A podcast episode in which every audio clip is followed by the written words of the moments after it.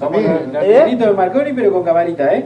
Cante- la- la del cante, pero tenemos, nosotros. Del cante pero elegante. Claro que Y, sí. y hoy, a pedido de Pablito, que me llamó la atención que Pablito al fin me pidiera algún, algún directo de algo. En general.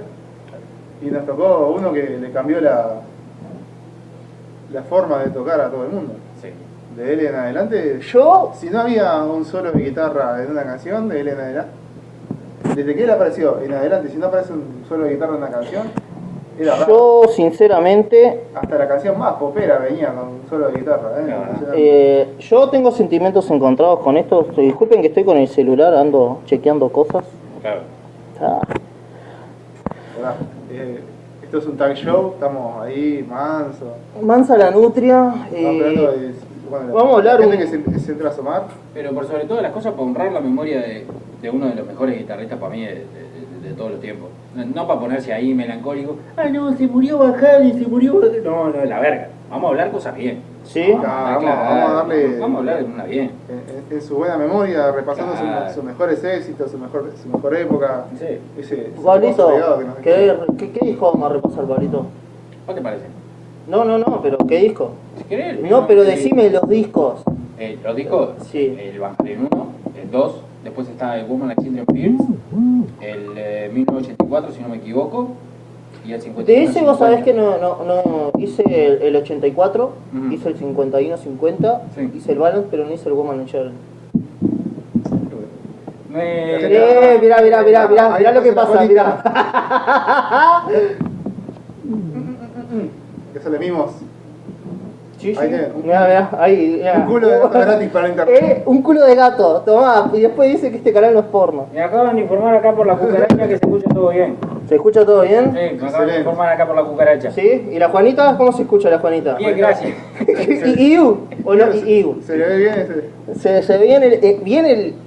Nos podemos joder, mira. Ahí tenés, sí, hay una, nueva, hay una nueva adquisición a la familia guitarrera. Ahí anda el muchacho, o muchacha, vaya a saber lo que carajo es. Nada, va diciendo emojillos, ya sabes. Y bueno, eh, vamos a hablar de Pablito, repetirnos los discos. El Van Halen 1, el Van Sí. Halen 2, Sí, el Woman and Children Fields, sí, el eh, 5150, Sí. el 1984. Sí. Si querés también podemos hablar del Balance, porque es donde, donde se destapa la olla con la, con la segunda formación que tuvo Van Halen. Este, que muchos la consideran la mejor, hay otros que prefieren la de David Lee Roth cu- cuando hubo el cambio de vocalista y eso. Pero va- vale la pena escucharla, vale la pena pegar una sí, escuchada. bueno, vamos, vamos a hacer una, vamos a hacer la clásica intro que nos, que nos graba Pablito para nosotros. Hay que decir que igual toda la carrera de Van Halen ha sido musicalmente muy prolija. Y bueno, está.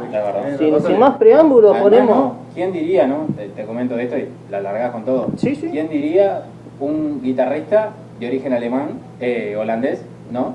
De, por un lado holandés y por el otro oriental, orientalero chino, ¿no? Claro, Ah, yo pensé que era oriental uruguayo. No, oriental, ya veníamos Mate, a- mate. mate, Andá y a decir. Y bueno, eh, es uruguayo. Ahí. Pablito, Pablito nos graba esto, así que espero que lo disfruten.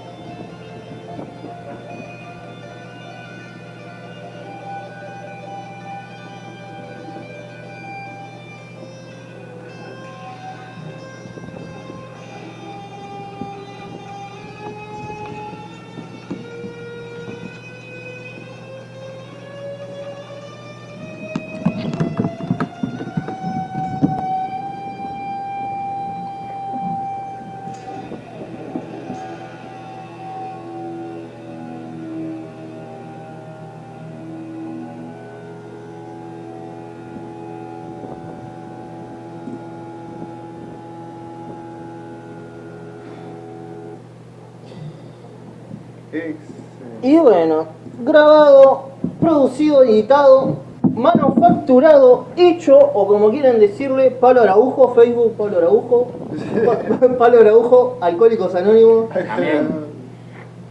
Viene borracho, ¿verdad? ¿qué, canción? ¿Estabas interpretando algo tuyo? No, en realidad lo, lo quise hacer como una especie de. No, no copiar, eh, ¿cómo se dice? El, eh, hacer una canción, por ejemplo, hacer Eruption o, o Jump o Hope for Teacher. No, no quise hacer ninguna, sino ver cuál era la influencia, ¿entendés? Y que en el caso de Van Halen, si no tocas tapping, le pese a quien le pese, no, no, no, no te gusta. ¿No es lo mismo? Claro, no es lo mismo. Vos escuchás a Van Halen y automáticamente, incluso en Beat It, la canción que grabó con Michael Jackson, que después si querés podemos hablar, Sí. mete tapping.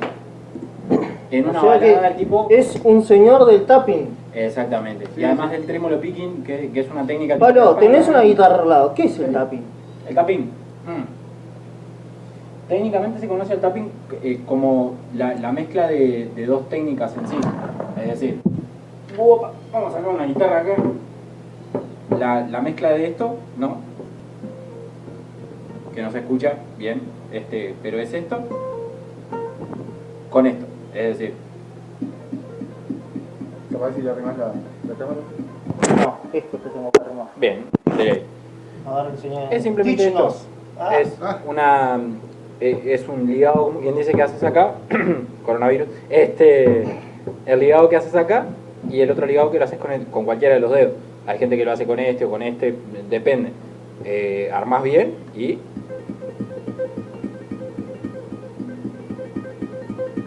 y ahí para allá. a para allá, mamá, de ahí. Claro. Bueno, Halen, o sea, no, no, no es el guitarrista más técnico del mundo, el flaco era autodidacta y ya está. No, viste, a la mayoría de los que hablamos, salvo alguno que otro, eran Sí. todos autodidactas. No sé si Jimmy Page era, era autodidacta. ¿Sí? Para mí que estudió, pero eh, eh, eh, para mí que era autodidacta. Usted dice que era autodidacta, Pablo. Yo le creo si usted dice si- que es si autodidacta. estudió ya después de fama, que lo que pasaba mucho eh, Claro. en esa época, ya venía uno que ya era talentoso de por sí, ya agarraba la guitarra y bueno, Bueno, improvisar y, o- y después estudiaba. Lo conversábamos en el de, en el de Slayer, Kerry King, por ejemplo, nunca había estudiado. Sí, Kerry King nunca había estudiado guitarra y cuando eh, se fue a, a grabar el Raining Blood tuvo que empezar a estudiar. No, no le quedó. Era. Era- ¿Qué, ¿Qué onda, Martincito? ¿Todo bien? ¿Viste, no? Conseguí, conseguí cámara para vos. Conseguí cámara para vos, pa. Ah, ahí puedes ver lo feo que somos. Claro, somos, somos un, Ah. culo, un culo andante somos, Sí, te podés básicamente. manosear Eh. bien lo- lo- Lo asqueroso que somos, sí, sí, sí, Ah, total. ¿Qué te- ¿Quién te va a juzgar? ¿Vos lo vas a juzgar? Para nada. Para nada. No sé, cagate a paja. Podemos decir que, que Van Halen tenía una especie de. de alguna, alguna influencia de, de Jimi Hendrix. Sí, tiene. Tiene- En, el, en el uso de la palanca eh, es excesivo, parecido a Hendrix, y tiene mucha, mucha raíz en el blues, por ejemplo, de la parte de Eric Clapton. Tiene como esa cosa de, técnicamente los, vos los escuchás a cualquiera de los dos y se siente la influencia. Incluso en un documental que vi de, Led Zeppelin, el tipo hablaba que también Jimmy Page había sido como una fuerte influencia para él, en cuanto a la calidad de sonido. El flaco era un friki prácticamente de sonido porque le gustaba experimentar con los circuitos, con las válvulas, con los análogos, con lo digital, y hacía el sonido que hacía. Aparte, para Van Halen, no, o sea, bueno, capaz que en Europa una guitarra, de, bueno, de acá, ¿qué era, no? Una acústica, una cosa de esa, no, tan, tan difícil no es, viste, de conseguir. Pero un tipo de Holanda, ¿no?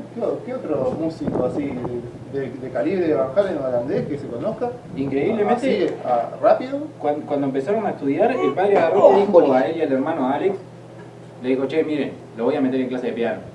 Y los metió en clase de piano, tipo como para que empezaran a estudiar y tuvieran una formación. Ya cuando salieron de Holanda y se mudaron a los Estados Unidos, ya empezaron a escuchar a los Beatles, a los Beach Boys y todo eso, y agarraron esa oleada y bueno, terminaron haciendo lo que terminaron haciendo. no, el, el, el picking es como, digamos, a lo bruto una forma de tocar piano en la guitarra.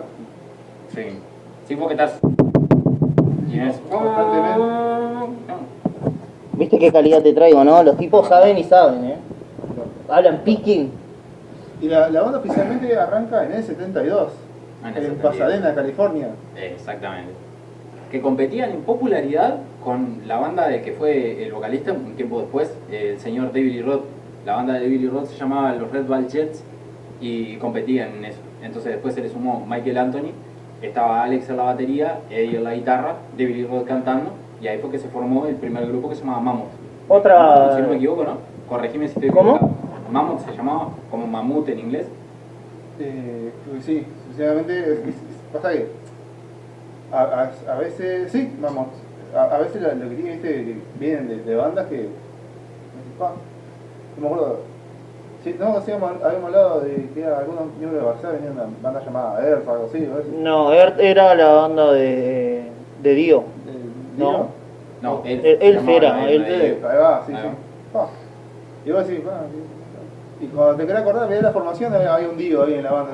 "Ah, Eh, Sí, sí, es que es como, ¿cómo es? La, la banda de que era fanático Queen, el de Queen, ay, Freddie Mercury, eh, ¿cómo era que se llamaba? Smile. Smile. El tipo era fanático de esa banda y de repente ¿Dónde vos, vos- mandó vos ahí? te pones a buscar ahí y Smile, ¿quién juna esto? Ah, ¿quién mirá? Freddie Mercury. Lo ves una, remera ahí de, de la banda y decís, ah, esto que es una marca registrada. un- una marca Otra banda, otra banda que se volvió eh. famosa por su álbum ah, homónimo en el 78 titulado Van Halen. ¿Alguna canción, Pablito, que te recuerde de ese álbum? Eh, Any Talk About Love, eh, bueno, el clásico de todo, eh, Eruption, que es un solo de, guitarra totalmente improvisado, ca- carece de, hasta cierto punto de, armonía, este, pero está bien hecho. En el fondo está bien hecho. Vos escuchás la forma que, que Eddie estructura, como pasaba con, eh, con el caso de Bohemian Rhapsody, que Brian May estudió nota por nota y fraseo por fraseo lo que quería hacer. Eddie Van Halen hizo lo mismo. Se sentó con la guitarra, incluso Alex, eh, el hermano de él, decía que él de repente se iba a una, a una fiesta, no sé, a las 7 de la tarde, volvía a las 3 de la mañana y Eddie estaba en el mismo lugar, sentado al borde de la cama, practicando con la guitarra. Y ahí fue que estudió fraseo por fraseo de qué forma podía mejorar, como quien dice. Y también hay que ver que eh, a finales de los 70 y a principios de los 80 hubo una revolución en, el- en lo que se dice la industria del sonido. O sea, se, se hizo como muy patente el hecho de que se quería mejorar. Entonces empezaron a usar un montón de cosas y hay un montón de marcas que se hicieron muy famosas de los años 80 por eso mismo, porque se buscaba experimentar y mejorar la calidad de sonido. Es un, está el sa- eh, gran salto tecnológico de, A de digital. la- a digital. ¿no? Bueno, el digital más bien viene un poco más, a- más adelante, pero el tema de ya el vinilo, incluso los lo vinilos que, hace, que eran un solo single. Ya venía con dos o tres canciones y que era, Ah, no, eso era un- para esa época era un avance. 10 millones de copias vendidas En, to- en total de... en Estados Unidos. E increíblemente, ¿sabes el primero que le dio una mano a sacar el primer disco? ¿Quién? Ginny Simons, de Kiss. El flaco lo, vio que se empezaban a mover en el circuito de bares ahí a la vuelta de, de- de- de- de la ciudad de ellos, en Pasadena, en California. Eh, como no conseguían contrato discográfico por ningún lado, Gene Simon sacó del bolsillo y le dijo, tomen, gurises, yo los apadrino, vayan y graben. Y después hicieron el contrato con la Warner. que era, ¿no? Gene Simon te puede caer mejor o peor, pero Ah, pero loco se lo jugaba, ¿no? la jugaba, o sea, como, no, como, como empresario, como músico lo podés, pero como empresario tienes que sacar la, la libreta y tomar nota. Y también hay que ver que, el- que la, la- ¿cómo se dice? La, Guitarras. La generación de ese momento eh, escuchaba Fiebre de Sábado por la noche. Entonces, escuchar a un flaco que venía, ¿no? A un frontman eh, que se metía el, el- el público en el bolsillo y eso no era como Freddie Mercury tan técnico, pero tenía un, un dominio del escenario brutal. Y bueno, por otro lado, la base rítmica, claro. Al natural. Salía a comerse el escenario con todo y, Es que vos, eh, aparte era un show. aparte, si no, o sea, yo nunca lo vi en vivo ni nada, Palito.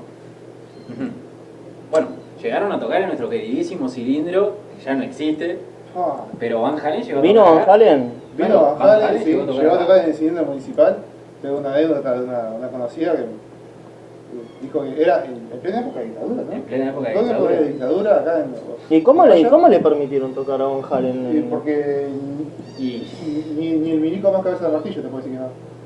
Y echaron a pedrada a Iron Maiden. Está, pero eso fue, fue una movida entre, lo- entre los punky y, y la girada del momento. Ah, mirá, Sí. fue una movida de los punky. No, no me acuerdo, fue un, fue un eh, entre lamentable y, y curioso, y curioso. Mejor Salió eso. salió a tirar de piedra a Iron Maiden. Martín Ah, dice bien. que es fan de, de los de los pilotos. Sí, y no, hubo lío en la calle cuando, cuando vino Van Halen, porque el cilindro se te escapaba el sonido para todos lados. y tuvieron que poner costales de arena para, para huecar el sonido porque No, aparte de prácticamente eh, afuera de lo que era el estaba el cilindro, ¿no? Y estaba el cilindro que vendría a ser el mate. eh, en los alrededores se, se tuvo que empezar a fortificar, pero peor de, de, de como cuando hay un partido. Un partido de fútbol o Claro. algo. donde Venía la gente, quería escuchar y esas cosas y salían a, a correr a patada milicos.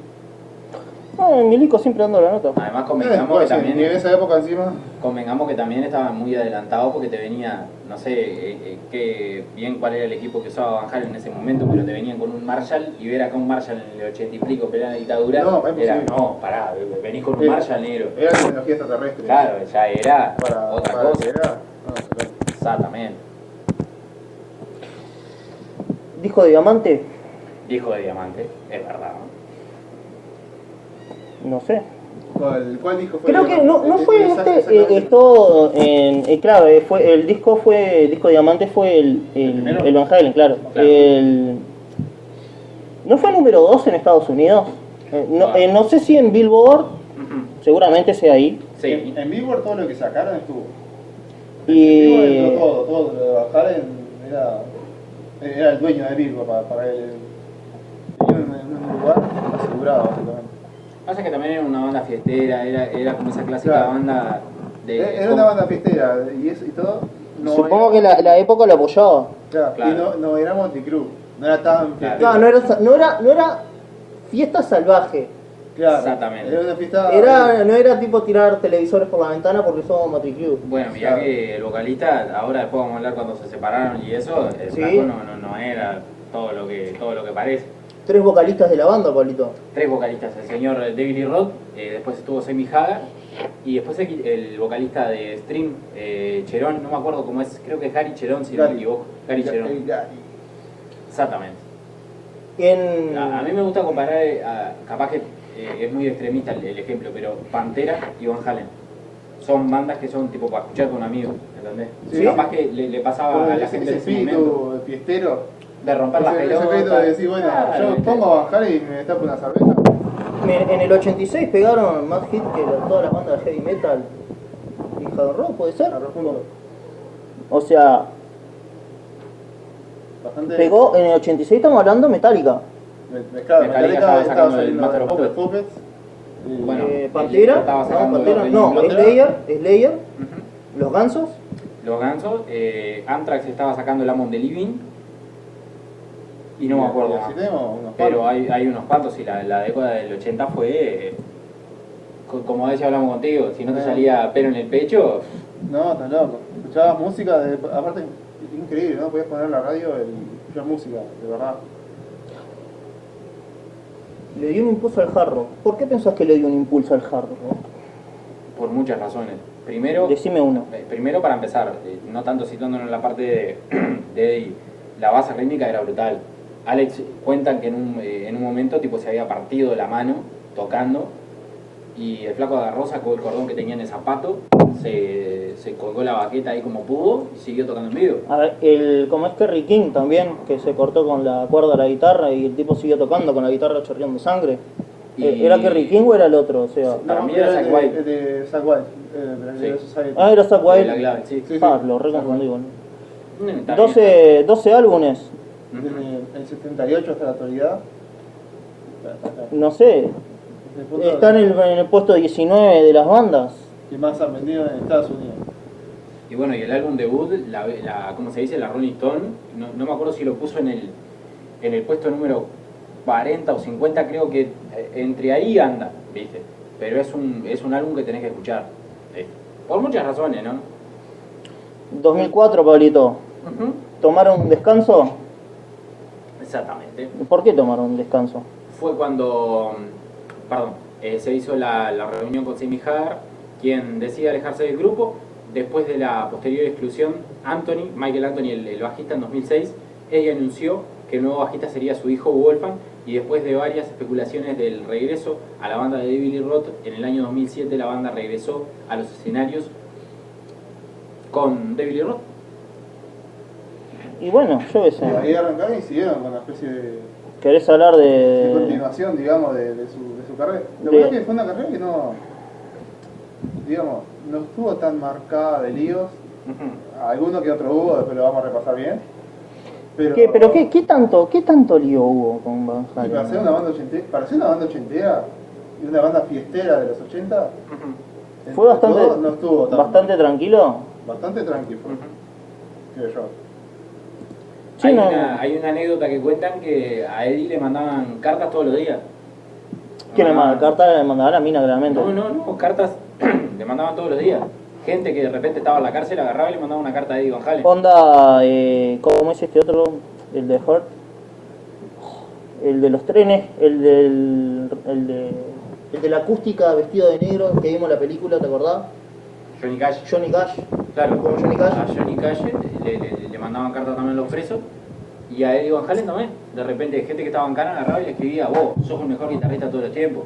O gente que venía de cualquier lado y llegó un punto que no cabía más, más cartas dentro del buzón. Llegaba un punto que agarraron un día, se lo robaron y nunca más apareció el buzón con toda la carta que le habían dejado. Loco. ¿Alguna que otra carta tenía? Me contaron. Imaginate. Ah, Y. Un, un mazo entero de cartas. No, estabas loco, Ah. sí, tiraban. Bueno, Pablito, sus primeros pasitos. Antes, antes que vayamos con los primeros pasitos, Sí, hay que destacar el hecho de que Van Halen no iba a tocar la, la guitarra, ¿Qué iba a tocar? iba a tocar la batería.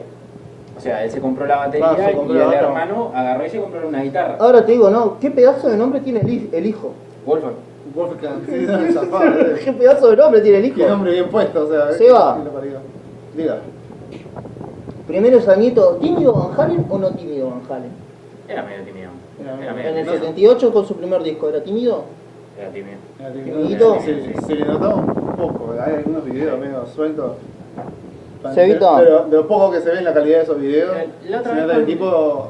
La otra vez un flaco hizo una reflexión sobre, sobre Eddie, que vos lo mirás y te pasa lo mismo que, valga la comparación, con Darrell. Vos lo mirás y ¿Por sabés qué? que, claro, que el flaco de repente puede llegar a ser tu amigo. ¿Me Claro, tenía esa- tiene, esa- tiene como esa cosa de, que termina tipo de tocar la guitarra y te dice, che, vamos a tomar una cerveza o vamos a una plaza a tomar mate. Inspiraba ¿Sí que están así? especie de Sí. humildad, ¿viste? O, ¿No estar el pelo? Entre humildad y sencillez. Aunque viste que él se vestía ahí. Claro. Era más como diciendo, ¿qué me pongo? Ponete esto, Yo, Sí. te- yo voy a tocar la guitarra. ahí, Ya está. yo- Cevita, la parte de- Van Halen tímido, dijimos, del 78, disco homónimo, 10 millones de copias, hacele la intro. donde Eh, arrancá, arrancá. en, en la época de juventud, los hermanos Van Halen tocaban en varios grupos, que lo, lo armaban ellos ahí. Ahí ya que el Seba está payando, lo vamos a acompañar acá. La, y hacían actuaciones escolares, en los estacionamientos, ¿viste? Y así estaba. Por ejemplo, entre bandas como Victorian Rubber Company, The Broken Cons, Rat Salad, Mammoth, que era la más. fue la más estable, digamos, en el último tiempo. ¿Por qué fue estable? ¿Porque Porque la- duró, duró o porque tipo... lo- Fue lo- que dijeron, eh, acá vinimos a tocar y tocamos. Claro, fue más, más, más eso. Más Y- eso. y- porque las bandas de ellos duraban un año, dos. Bien bandas de. Digamos, Sí, o sea, bien- y se seguían. Bien y tipo, bueno, toda gente me voy a laburar. Claro, después, viste, en esa época lo que tenía, si eras buen músico, que había llam- llamados para entrar a otras bandas. Claro, ¿verdad? Los, los, los, los- plasmaban, los plasmaban, los pegaban en los postes. ¿Es verdad? Entonces vos querías experimentar otra cosa, ven- venías de una banda. Eso no, no fue lo que le pasó a Colorado, no, no. Cuando entró Metallica, no. No, pará. Había uno que tipo estaba con, sentado en una audición y tipo. No, creo que fue con Megadeth. Que estaba sentado con el pucho y el tipo se durmió. No, eso le pasó al batero de, ¿cómo se dice? De, de Megadeth, al primer batero que tuvieron. Claro. El Colorado lo mandó a la audición y el flaco llegó, se sentó atrás de la batería, prendió un cigarro y se durmió. Claro, sí. Con el cigarro prendido. Las buenas audiciones. Ah, eh, Gar, Gar Samuelson creo que es, o Gary Samuelson creo que es. El finado también es. La, la, la cocaína lo terminaron de matar. Ah, ¿Tenés el Twitch? eh, ¿Se escucha todo bien? Está. Queda tranquilo. Si no me avisan por acá por la cucaracha, ahí atenta. David y Rock eh, les alquilaba a los hermanos Van Halen al equipo de sonido y para, para voz y entra al grupo en 1974, ya que Eddie Van Halen y Alex, eh, Eddie perdón, y Alex eh, vieron que podían ahorrarse ese dinero y eh, invitando a... Ah, perdón, y Eddie detestaba ser el vocalista principal del grupo, no, no- no le gustaba mucho llamar la atención, pese a que era imposible llamar la atención. Michael Anthony es invitado también a tocar en el grupo ese mismo año. El nombre de Mammoth tenía que ser cambiado ya que era otro grupo estaba otro grupo ya lo estaba utilizando, eso pasaba también muy seguido. Ah, hay que utilizar el nombre mamut, ¿eh? Me pasa que andás a ver, ¿no? Era como le pasó, por ejemplo, a Rhapsody of Fire. Tuvo que llamar Rhapsody of Fire porque ya había otra cosa que llamaba Rhapsody. Que, que ni, aparte ni siquiera rock tocaba, ¿no? Porque Que tocaban algo. creo que tocaba, creo que la. Creo que electrónica. a Metallica, si no me equivoco, también le pasó lo mismo porque tuvieron que ponerse una L de más porque había una banda de tubo, de esas que agarran tubos de metal y hacen sonidos raros. Entonces, como tenían registrado Ah, como los Blue. Metallica, Ahí va. ¿Viste? Claro, claro.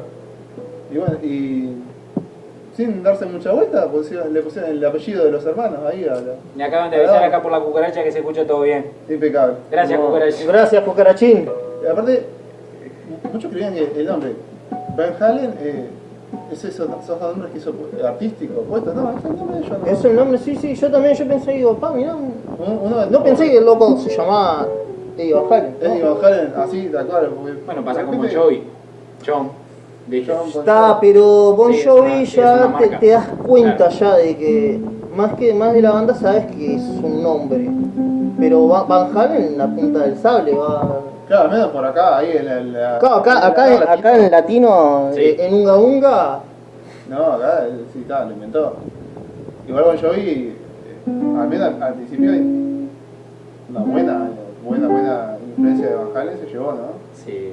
Y menos. además, yo lo noto más de repente en, en Rizzi Zambora, en el guitarrista, y en, eh, y en Bon Jovi mismo como, como vocalista, como frontman. Sí, sí, eh, al, al decirlo, Bon Jovi como banda agarra influencia de Van Halen como banda. Como Porque, claro. claro, bueno, también uno tiene la, la idea de que, cu- cuando no sabe, uno tiene la idea de que Van Halen es el tipo, un proyecto solista de él, que, que le paga al músico, ¿no? Aparte claro, como Bon justo- Jovi. Como Bon Jovi. Claro, aparte justo el mismo el apellido de todos. La banda se convirtió en todo un éxito en el circuito de clubes de Los Ángeles, Pablito, California, en los años 70, tocando versiones de bandas populares, especialmente de Aerosmith. O ¿Quién sea, diría, no? se hizo popular tocando de lo que menos pensé que iba a tocar, es de Aerosmith. No me fuera a, a padrinar John Simmons. No, no, ese- ese- Jane Simmons, digo. Yo pensé que era un sorete de mierda de John Simon, pero estaba bueno. En el 76, el Pablito Señor Jane Simmons. El señor Gene Simmons Así. asiste al show de, de Van Halen y rápidamente ofreciendo espectáculos eh, abarrotados. Mu Austin, un ejecutivo de la Warner Brothers, eh, perdón, me traqué. Poné, tipo, que, se- que sería bien ahí. No, más arriba. Pero hacerle clic a, ahí, Claro. a texto. Al texto. ¿Qué? Ah, ahí va, Ah, mirá cabrón. Claro. Un ejecutivo de la Warner Brothers, de la Warner Brothers, asiste también a un show junto con Ted Templeman y firma con el grupo después de una pequeña junta de negocios al finalizar el show en el club Star Wars de Los Ángeles. Camilo. No. Bueno, No, pero, a ver, firmar con, Bro- con, con Warner en ese tiempo, ¿tenía su influencia o era tipo, bueno, no, yo eh, creo que era bastante pesado, porque aparte la, eh, la discográfica estaba en su, en su mejor época. bueno, eh, firmamos y... Vamos, y de, de ahí fue una patada al éxito. Directo. No, de hecho ya...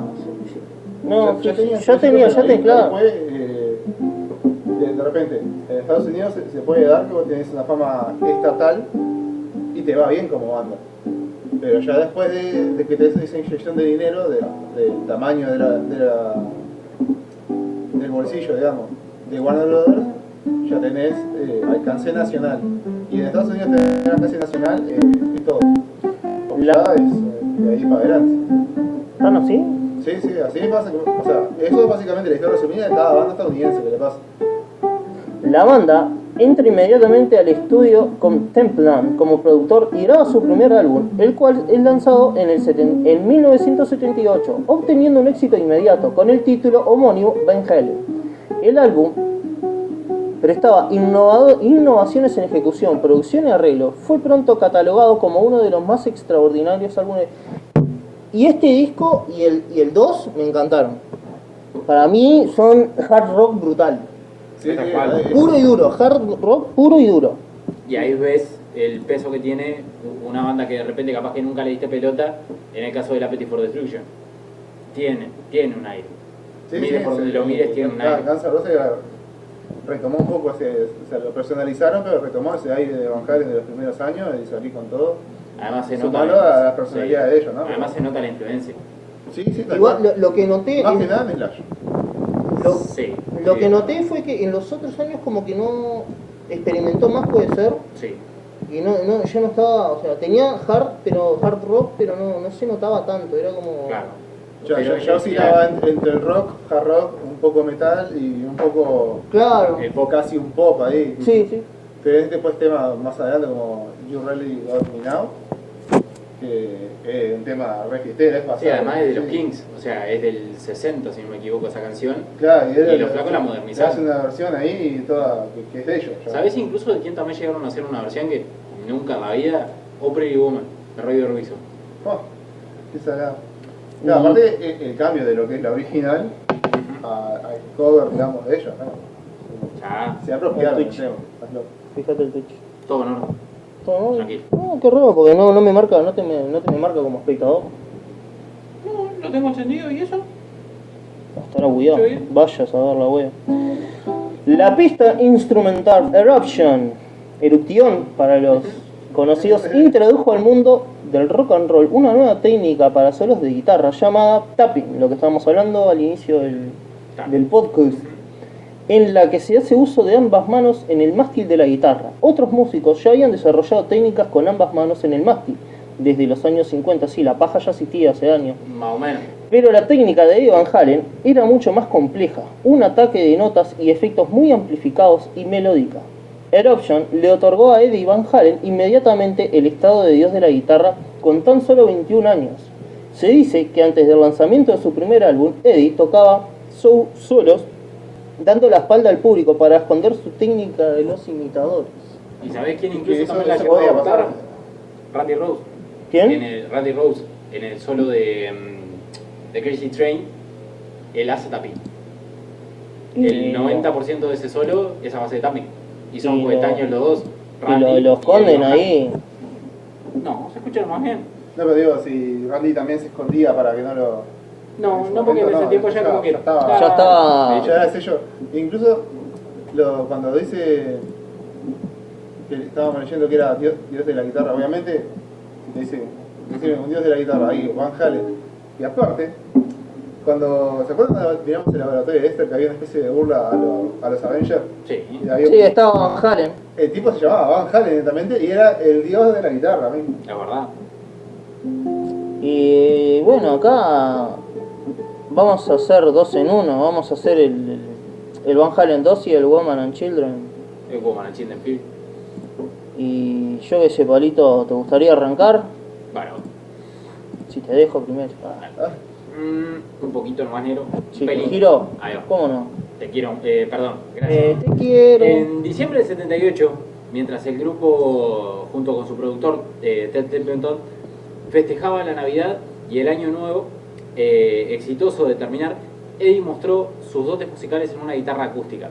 Esto agradó a Templeman, quien le sugirió que grabara un solo similar a Eruption en acústico para el próximo álbum y fue titulado, el, el- el álbum se llamaba, sí, se llamaba Van Halen 2 y la canción se llamó eh, Spanish Fly.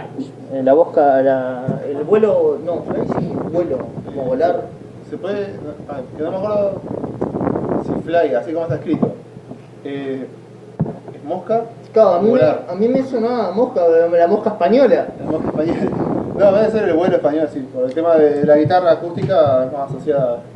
Claro, por el tema, estatura ¿cómo es el tema del, cómo es el que suenan las castañas? ¿Cómo es? Eh, Suena la campana. Folclore. Ah. no, folclore no. eh, Instrumental. no, el, el baile español este de mierda. Flamenco. El flamenco. Ah, bien.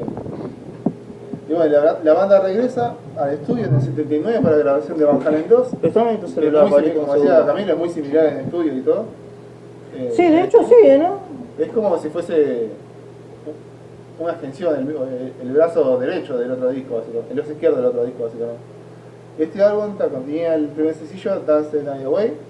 Temazo. era- Sí, sí, papá, temazo, un clásico de Van Halen. El cual debería establecerse fácilmente dentro de la lista de popularidad. Para los próximos cuatro años la banda contendría alternando lanzamientos de discos con giras de este disco en las giras para así incrementar su éxito comercial y ante crítica. Durante la época del lanzamiento del álbum Woman and Children First en 1980, Van Halen era la banda más exitosa e influyente del mundo del rock and roll estadounidense y digamos que del mundo también. Sí. No hubo, del 80 No, para de, de adelante, hecho no- no creo hubo que que- en, Ocean- en. Oceanía, con este disco no tengo idea, pero con el primero creo que en Oceanía, allá, estaba en el puesto 10, 15 por ahí. Claro, queda, queda sonado en esa época que estaba medio bravo en tema de guerra, esas cosas, y el- la expansión del comunismo, todo lo que vos quieras.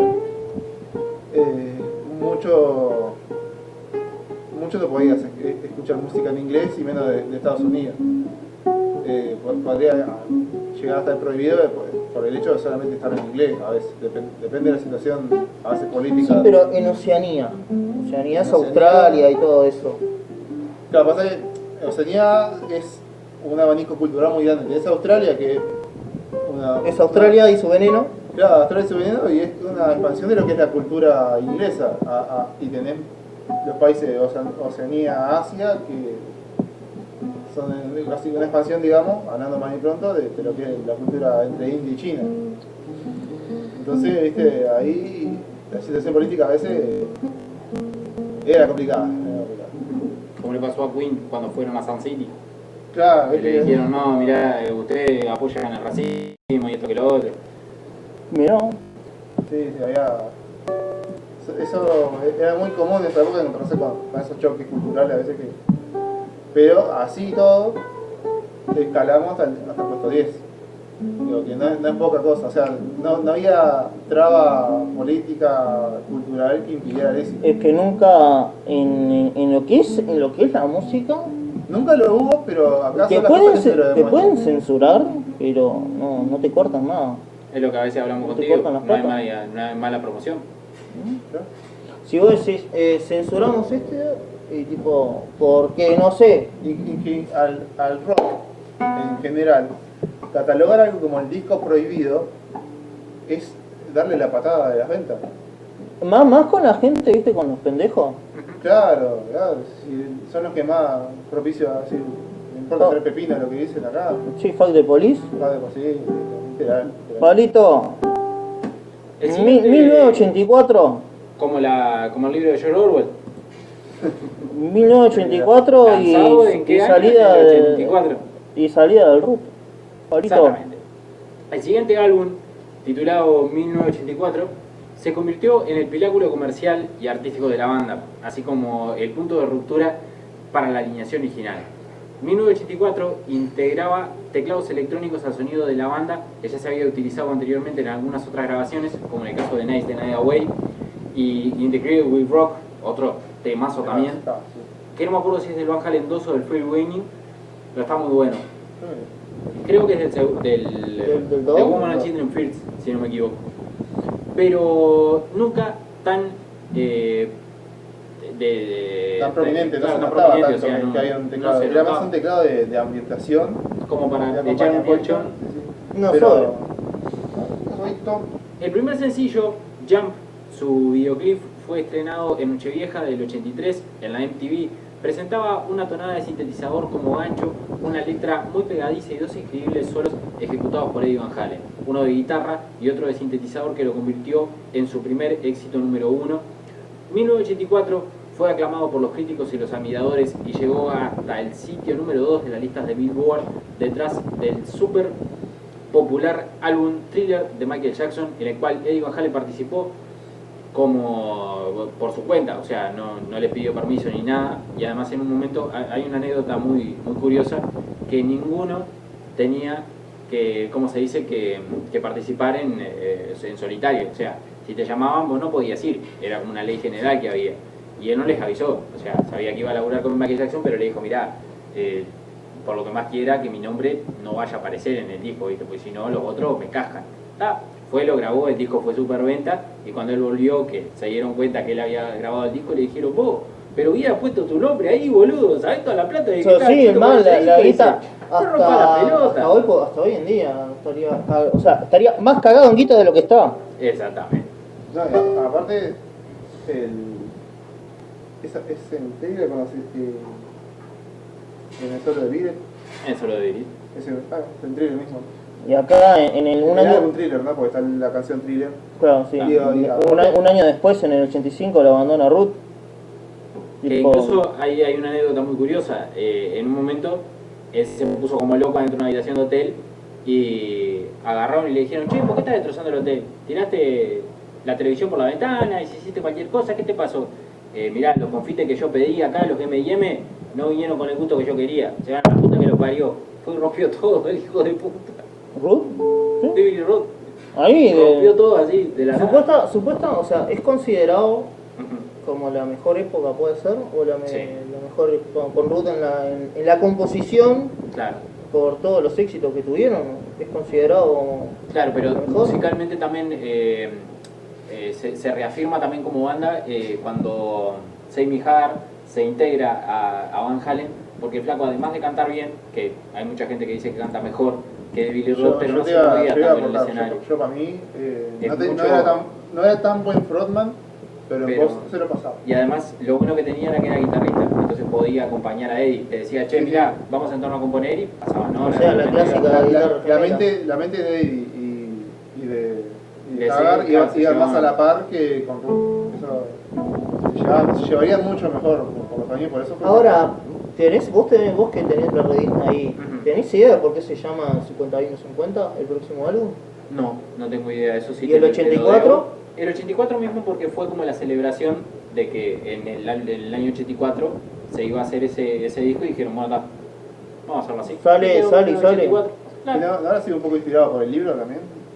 No tengo idea si alguna letra fue tipo como autorreferencial, ¿viste? Pero yo lo, lo tomo más como por, por ese año de decir 1984, se llama 1984 y a tomar por culo todo el mundo. ¿Por qué piensas que se fue el otro? El, el Ruth, ¿por David y? Roth, también Eh, el problema que eh, David y Roth hasta cierto punto estaba un poco celoso ¿De qué? de, de Van Halen. ¿Por qué? también. ¿Por? Por- Porque el- lo normal en una banda es que el cantante se lleve toda la gloria.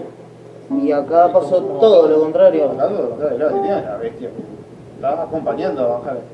No, no, no pasaba que la gente venía y decía, ah, vos sos el guitarrista de tal banda. No, pasaba que venía y decía, ah, vos sos el que canta para Eddie Van Halen. Y Se pegó en el forro de pelotas. claro, Y ahí empezó, viste, con el, no sé qué. Se olvidó que, ta, que con, con esa banda habían llegado lejos y hacer ¿Por qué le viene el, el, el espíritu de, el- el- del, del- de los gansos? Sí, sí, la, la gran batalla de las personalidades que se dan en estas cosas así.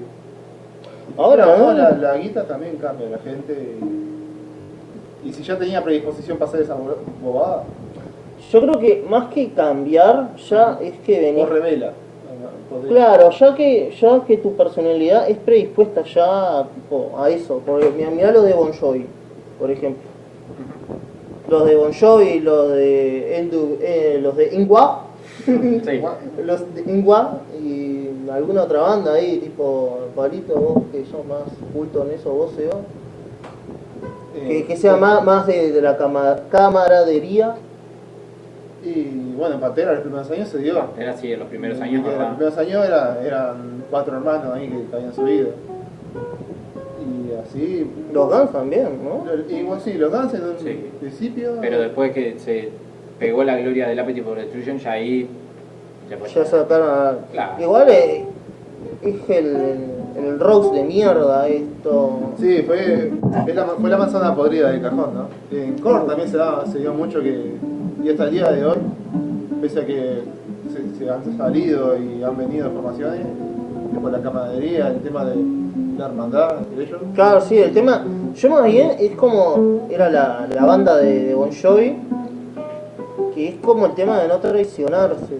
Como el que si tenés un problema no te lo guardes y vas y pones, lo pones sobre la mesa Bueno, y y no, el- y andar ventilando todo. Después está, eh, eh, por ejemplo, capaz que el tema de no estar ventilando todo, pero pasa como por ejemplo como, como con Ramstein, que se han agarrado las piñas, eh, se han- uno se agachó a la mujer del otro y cosas así. Y los locos siguen tocando porque somos marcan tipo un sello de profesionalidad, tipo, ta. ¿Sabes con quién Entre nosotros nos cagamos a piña, todo bien, pero cuando vamos a tocar somos ranting y somos un personaje en el escenario y la vamos a romper. ¿Sabés con quién yo lo vi? Eso que no tiene nada que ver con los Ramones. Los Ramones pasaron 15 putos años, Sí, sí. eh, Joy y, y Johnny, sin hablarse. Se subían arriba del escenario y eran los dioses del punk rock. Ahora se baja, y ahora se bajaban. Sí, sí, sí. Yo no te conozco. Oiga, sí, sí. Otra banda que hace eso de marcar profesionalismo y mucha técnica es Gojira. Los, los franceses, tipo, eh, se suben a tocar. Vos no sabés si ellos se sigan bien, si no sé qué, no sabés casi nada de ellos. No sé que, que alguien le acerque el micrófono y les pregunten. No andan tipo. Claro, no, no ventilan. Claro, sí, sí, no, no están ahí. Y entonces No dijeron, no, eso. eh, no sé si une la banda, pero la perpetúa. Yo, yo para mí que si tenés, si hay un espíritu de camaradería en la banda, como por ejemplo, ta, no tanto con Black Sabbath, pero porque echaron a la mierda al otro por de falopero, pero En el caso de Trivium, eh, sí, yo creo que eh, Trivium ha tenido una, ah, eh, una mezcla de dos, entre profesionalismo, que, que se le nota más que nada a lo que es el cantante y al guitarrista, y mucha camaradería. hasta que no se pelean con el primer baterista, o uno de los primeros bateristas, eh, que dentro de todo tampoco fue un, una pelea. Claro, no, no fue una cosa de que, bueno, te, te levantás con el boleto de, Claro, del con el boleto de avión, ahí para, y con la, la maleta pronta, pero da, vaya a saber, no, fue tan mediático al menos. Yo para mí, Era otra la, época, ¿no? la camaradería en una banda lo es todo. Sí. Sí, sí, como Si no, como- si, no, si, no, si tenés una pizca de desconfianza en el otro, cuando pase algo en la banda, te la vas a, yo Claro. creo que le, te le vas a tirar el cuello ahí. al- Sí, sí. Por ejemplo, no sé, vos sospecho de que, no sé, te estás falopeando de más de la cuenta y, no sé, falta plata un día, Además, ¿a quién vas a atacar? Sí, sí, o, Además esa pasó cosa de agarrar de repente y cada uno ten- eh, estar en un caminillo diferente, o sea, ¿para qué? Claro. ¿Entendés? No, pero eso está bien, porque podés querer tu privacidad. Claro, sí, en ese sentido está bien, pero después de repente, antes de salir al escenario, aunque sea, che, vamos a tomar una cerveza. Por ejemplo, o- lo- lo- los de Rammstein se dan, antes de subir al escenario, se dan su shot de vodka, Ujú. se dan como la, la tradición, se dan su shot de vodka y subían. Por más que, como decía Sebastián, que se estuvieran todos cagando piñazos, Sí, en ese momento nos damos la mano y bueno, vamos, Claro, vamos a darle que, la gente pagó la entrada. Pablo, llegada a Sammy Hagar Increíblemente, ¿sabes cómo se conocieron? Porque... en el disco En el, ¿cómo se dice? En el el 51 51 50. 50. Increíblemente, Eddie llevaba el, ¿cómo se dice? El auto tipo un taller y eso, y de repente un flaco agarró que le arreglaba un mecánico y le dijo, che, mira, conoció a Matar Loco, dice, pegaron una bichada, dice, si querés. Y en uno de los festivales que, que Van Halen eh, tocaba, también tocaba la banda de Simi Hagar, y lo, lo vieron como ¿Qué banda es la de Jimmy Hagar? ¿Tenés idea? No, no. No tengo idea porque era una banda como, como una banda que no... Pasajera, nomás. Claro, que no, no, no sobresalía tampoco, no es como decir... eh, es extremo el ejemplo, pero no es como decir Kiss, ¿entendés? Que es una marca, sino que era una banda que estaba ahí en un montón. Ah, ¿no? Una, una onda, una, una, del una del lugar. Claro. Lo que pasa es que también, estamos en el pleno 80, ¿no? Eh, vos tenías una banda, no sé qué, y los fines de semana eso era un trabajito. Teníamos unos pesos ahí para... Sí, la verdad, era la changa de fin de. Era la changa de fin de semana, o sea, quiero o no. Como maldeci- maldecido, como la banda de cumbia. Claro, era eso, tenía, i- i- iban y tocaban en 4 o 5 locales juntos, 3 4 canciones, salían de gira así. Se iban rotando, sí, sí. Era como la banda de y dale que tal. dale, que tarde, sí, sí, ahí nomás la ciudad. Después cuando agarró fama, hace poco, estados, ahí era eh, en la cuadra que, que pasaba, que había 8 bares donde se daban show, Claro, y y la estaba. banda iban tipo rotando, tac, tac. Claro, sí, iba, iba, iba tipo, oh, eh, sí, terminamos de tocar el Morphy y el Chupi, nos vamos. Sí, y te, y te llevaba el Morphe Chupa así como una vez Sí. en la carrera. Ahora, ¿cu- ¿cuánto cobrarían más o menos? no? y una ¿Qué eran? banda, ¿200 dólares? y 200 dólares, como mucho. Claro. mucho, era 200 dólares por- por- para, para la banda. eh, por- Sí, sí, claro, sí, sí, sí, para la banda ahí, underground. Y, y sí, 200 siempre y cuando no te hagan la gran uruguaya que es de andar y tocar por la cerveza. Que a veces pasa. Que a veces pasa, a veces habría que bajar la, la cabeza y bueno, Ah, vamos a tocar por la Es cerveza. que porque- vos, lo que pasa es que a veces hay que apretar, hay que... Sí, sí. Y Pablito, 51-50. Llegada de eh, del Agar. Seimi Hagar. No, Agar. Agar. Acá se pronuncia. Ni Introduzca, Pablito. Introduzca Bueno. mientras yo voy a hacer algo. Pero en ese mismo año, mientras él visualizaba, eh, visitaba perdón, el taller para automóviles Claudius, debido al desperdicio de su Lamborghini, Wambia, no Claro. andaba en carro a caballo. Dale. Era hu- humilde, era sencillo y todo, pero va, Pero sencillo claro, hasta una que, excentricidad. hasta que se, se compró. Igual, ¿quiénes se compran la Lamborghini? No sé si- A ver, a ver, yo creo que con la fama que tenía, los millones de dólares que abarcaban, Se costeaba la Lamborghini. uno, uno se costea cosas. Pablito yo le veo con la guitarra de Prince, por ejemplo. No me gusta. ¿Por qué? La que tiene tipo el, el, el- el coso acá clavado, no me gusta. Debe ser la cosa más incómoda del mundo. La otra que es como una nube sí me gustaría tenerla. Pero la otra que, que tiene el símbolo de él, no, andate a la mierda, negro. Está todo bien, tocaba bien la guitarra y todo lo que quiera, pero no me gusta. ¿Vos qué te costearías? Debo, Sí, ah, perdón- y perdona que te corte, debo considerar, y, y esto sí a modo personal, que la, la- la primera vez que toqué una guitarra Van Halen, la, la- la blanca que tenía él con todos los cosos, es la cosa más cómoda del mundo. Es, es más fino, como le gusta al, al 80% de los guitarristas, la caja era sólida pero no, no te incomodaba, no era pesada, eh, era un avión. Está muy bueno, ahora sí. En, la imaginación de que tuviésemos una banda súper exitosa al, que entran, millones, y en, mi propia casa, aparte de lo que es eh, equipo, todas esas cosas, eh, yo creo que sería esencial estudio de grabación propio, ahí en tu casita, uno, uno medio casero, con las cosas ahí de toda mano, Sencillito. y no sé, después el tema es en qué lo reventás. No, no, ¿Te no, podés? pero ¿qué te- no, no, no es en qué lo reventás, ¿qué te costearías vos? Tipo, un top 3 con él.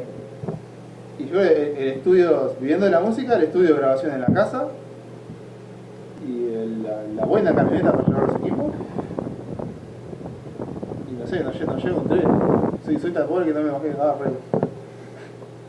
Eh, no sé, gui- guitarra y cosas, y bajo, bueno, cosas, instrumentos, pero eso es como que Ya vino con el para el que vive, claro, para el que vive de la música y haga esa millonada, es, es normal que va- a la casa y, oh, perdón, me tropecé, ah, una, una guitarra ahí. Uf, yo no tengo idea. No. A, vi- a visión, a visión a futuro invertiría. Claro, sí, pero ¿Sabes? Esto lo, esto lo, esto es, es telita, pero es posta, boludo. Es posta. Invertiría en algo de papel higiénico, en las cosas de papel higiénico, porque en, o en algo de comida, porque en tu puta vida te vas a limpiar el culo con la mano. Sí, Te vas a lim- en tu puta vida te limpiarías el culo con la mano. Usás higienol, la marca cagada esa que te, que te arranca un cacho de culo. No, bueno. Igual no importa. O, o capaz que, como muy, no sé, tirando a algo muy imaginativo, eh, haría una especie de, por eso sí, de teatro tablado estable, ¿no? Donde diga, "Ta, acá voy a hacer un- una especie de concurso, tanto de que vayan las bandas y que toquen ahí. Yo sabés que más que eso, a mí me gusta tipo onda bar abierto, sin techo, porque es una cagada cagarte de calor, es la reputísima madre lo más Sí, cagado sí, que Bueno, hay. de hecho, Van Halen llegó a abrirlo. Se llama Cabo Wow y queda en Baja California. Un cap. Un capo lo bajan. Sí, sí, es lo, es lo que hay que hacer. A mí, digo, Hizo sí, lo que había que hacer. Siempre hice tener un puto bar para saber qué mierda se siente estar atrás de un bar y después, yo que sé, prender los fuegos o algo así, Sí, porque sí. Claro. soy malísimo. Tomar clase de boxeo para pelearse con el borracho. Claro, no sé, yo qué sé. y- Hay que ver también que, como se dice, que mm, cuando David Lee Roth se va de, de- de Van Halen, graba un disco con otra leyenda de la guitarra, con Steve Vai. ¿No? Tenía suerte, Claro. tenía, tenía contacto el Y pibe. ¿eh? después salió de gira con, como se dice, con Jason Becker, que fue cuando le, le pasó el accidente a Jason Becker. Oh. ¿No? El flaco siempre se recostó en grandes guitarristas. Después de una corta junta de negocios, Eddie comienza a tocar una canción en la que estaba trabajando en esos momentos y llegar y llegar eh, y Hagar comienza a cantar una letra inventada. O sea, el loco ya entró, entró y maquinó. Esta canción más tarde se convertiría en el sencillo, Palito, Summer Night. Summer Night, incluido en el siguiente álbum que es lanzado en 1986 con el título 51 50. Del Ahora, cual otro- se des para dejar. Año eh, 86, la concha de su madre. No, es que por eso dice que lo- los 80 son la mejor época. Claro. Musicalmente, porque de todo lo demás creo que. Todo el boom ahí, boludo. Mm. Qué, qué bueno. Además había de todo. Sí, había. a- aparte, todo estaba bueno, porque tenías a Michael Jackson, si Sí. querías pop, Y después eh, teníamos- querías, querías, no sé, hard rock, tenías esto, tenías. Eh, ay, ¿cómo se llama? Ay, se me Motley fue. Crue. No, mo- mo- eh, no, Motley Trash, Crue, ¿la ¿eh? Trash. No, no, no. Ah, Eh, hard rock, eh, ay, el de Highway Star, eh, Deep Purple. Deep Purple tenías. Ajá. Eh, ¿Querés trash? Tenés Metallica, me- eh, Megadeth estaba ahí, sí. estaba- No, sí. Sí, estaba- sí. estaba hablando estaba del. Quería, no sé, el- ¿cómo es el, el género este que te gusta mucho a vos? ¿Death metal? No, No. el otro, el grupo, eh, no, era eh, el de- del estilo que es Hatebreed. Eh, hardcore. Para pasar del hardcore, no sé cómo. No, no, no, no, el del estilo de Pantera. El groove. El grupo es groove pero el groove empieza un poquito antes, después. Un poquito después, hay, hay que ver también que en el, en el 86 se hizo el Live Aid.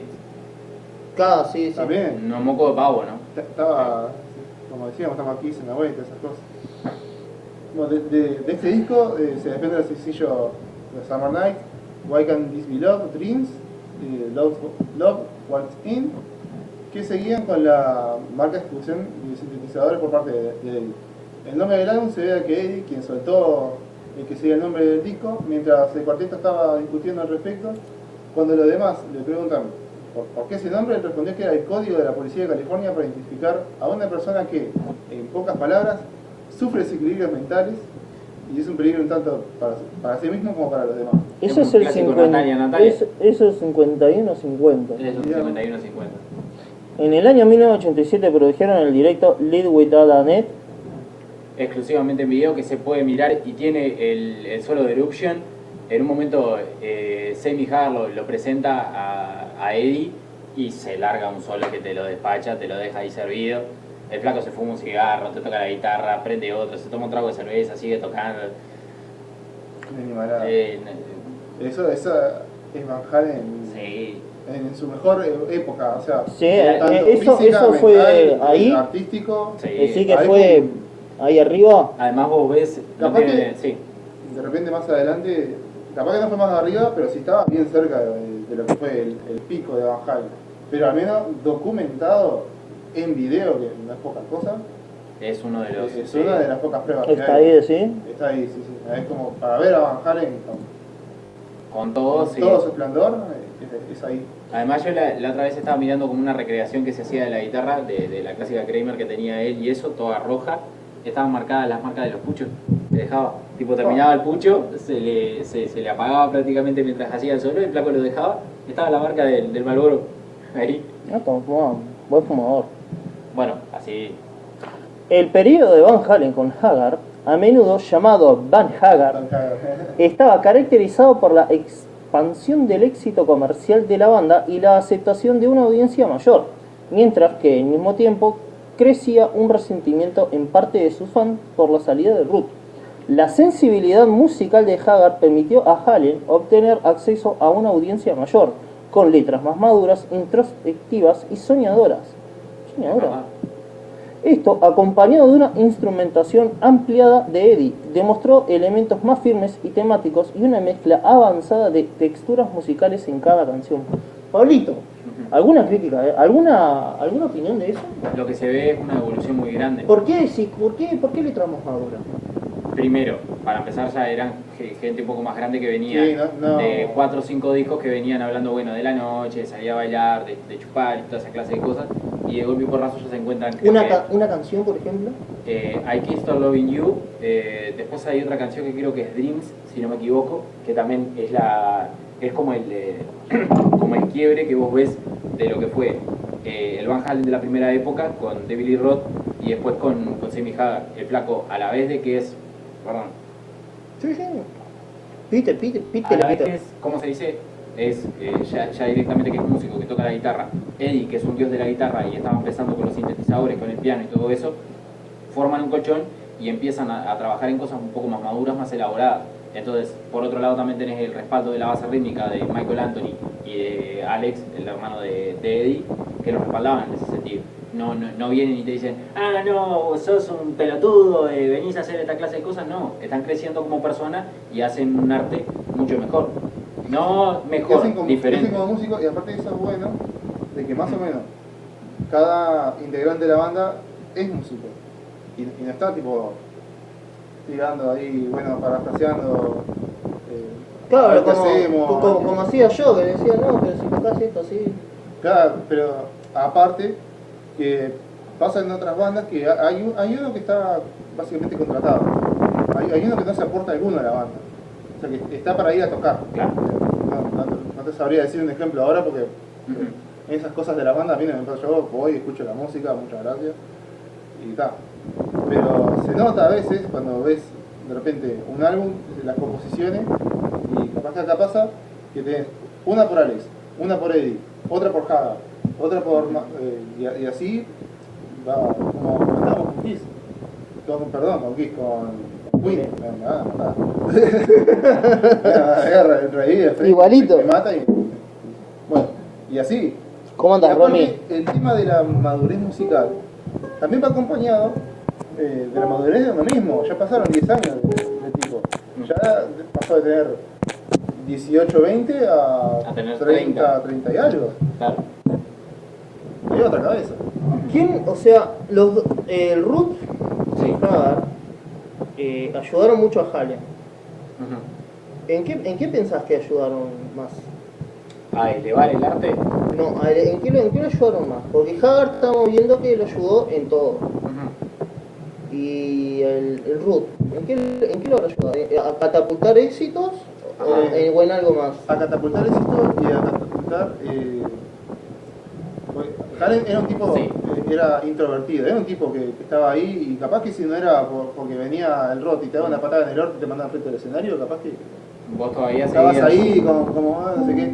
Y que no, es un poco chocante, capaz que era medio chupapija el tipo, pero ese tipo de, de personalidades tienen su parte buena en eso de que, bueno, empuja al otro, va- vamos con todo, vamos con todo, no te quedes. Y en eso también, quieras o no, lo cambia uno como persona. Y como, así como te cambia como persona, te cambia como artista, como músico. ¿Pablito? Por un tema de la actitud, más que nada, rock. Yo, yo para mí, o sea, también tenés que ver eh, el hecho de que tenían 20 años cuando recién arrancaron. Entonces estaba como toda esa energía fiestera de, de- de los 20 años de decir, eh, te llevas el mundo por delante, ¿viste? Tenés mucha energía pero poca experiencia, ¿entendés? Y entonces ya llegaba con la, con, la llegada de Seimi, eh, de Seimi Hagar, este, ya como que adquiere otro tono la cosa, ¿entendés? Amén de que la industria estaba cambiando y la música también, eh, por otro lado, estaba cambiando con el uso de sintetizadores, eh, se, se abría mucho más la, la- paleta sonora y tenés un, otro guitarrista que también te está ayudando, entonces de alguna forma te compenetrás mucho mejor. Y lo único que hacía Devil y Roth era hacer las letras. Y tenía la, la- la dirección de los, ¿cómo se dice?, de los videoclips. Después no teníamos nada. ¿Viste? ¿Vos qué pensás que hubiera sido mejor conocer, no? En, en- ¿A Ruth o a, o a Hagar? Yo creo que estuvo bien la, la, la, la- ¿cómo se dice?, la evolución. ¿Entendés? No, no, no, ¿a Sí. quién estuvo mejor conocer? Por ejemplo, hubiera Van Halen, hubiera sido Van Halen, lo- hubiera sido catapultado al éxito si, si hubiera estado Hagar ahí. Sí, sí, pero igualmente como te- capaz que está mal lo que- como, como lo explico, pero está bien hecha la evolución, porque venía de toda esa energía fiestera, se corta y arranca esa evolución. Claro, yo lo que voy es, por Sí. ejemplo, en esa, en esa época de energía fiestera, con Hagar. No, no hubiera sido lo mismo. no hubieras, claro, e- no hubiera eso es lo lo que voy, eso es a lo que voy. mismo, pero pasa que un tipo como Van Halen en esa época, que no había, no había otro como él, no, no hay otro como él, Claro. y no había, en esa época re- realmente no había.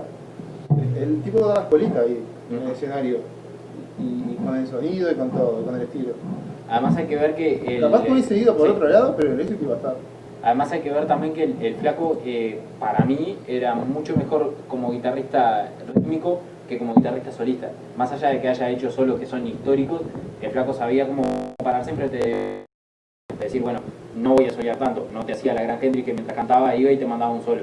No, todo lo contrario. Claro, se, se ponía y te escuchaba. Respetaba la estructura de la canción. Exactamente. Son canciones tipo la típica Rosa Quinta, intro, eh, frase, coro, solo, y así. Y, y no hacía como, hace pasa mucho que en vivo, la canción en el disco es muy estructurada y en vivo eh, uno se sale de la De la estructura y. estructura, se manda un solo Claro. donde no va, esa cosa, y a veces queda el cantante como que, eh, ¿Qué pasó? ¿Qué me dijo este? Claro. Así que, A no ser que le soltaron la cadena. Era un tipo introvertido, lo que quiera, pero le soltaba la cadena a Van Halen, y, el flaco. no, no, se en Eruption ahí así que ustedes piensan que desde el 78 hasta ahora hubiera sido lo mismo Van Halen. Sí, sí. Hubiese venido por otro lado. Sí, hubiese sido- venido por otro hubiese lado. sido el- ¿Por qué lado hubiera venido? Y capaz que un, un éxito más tranquilo. Claro, Capaz que- más moderado.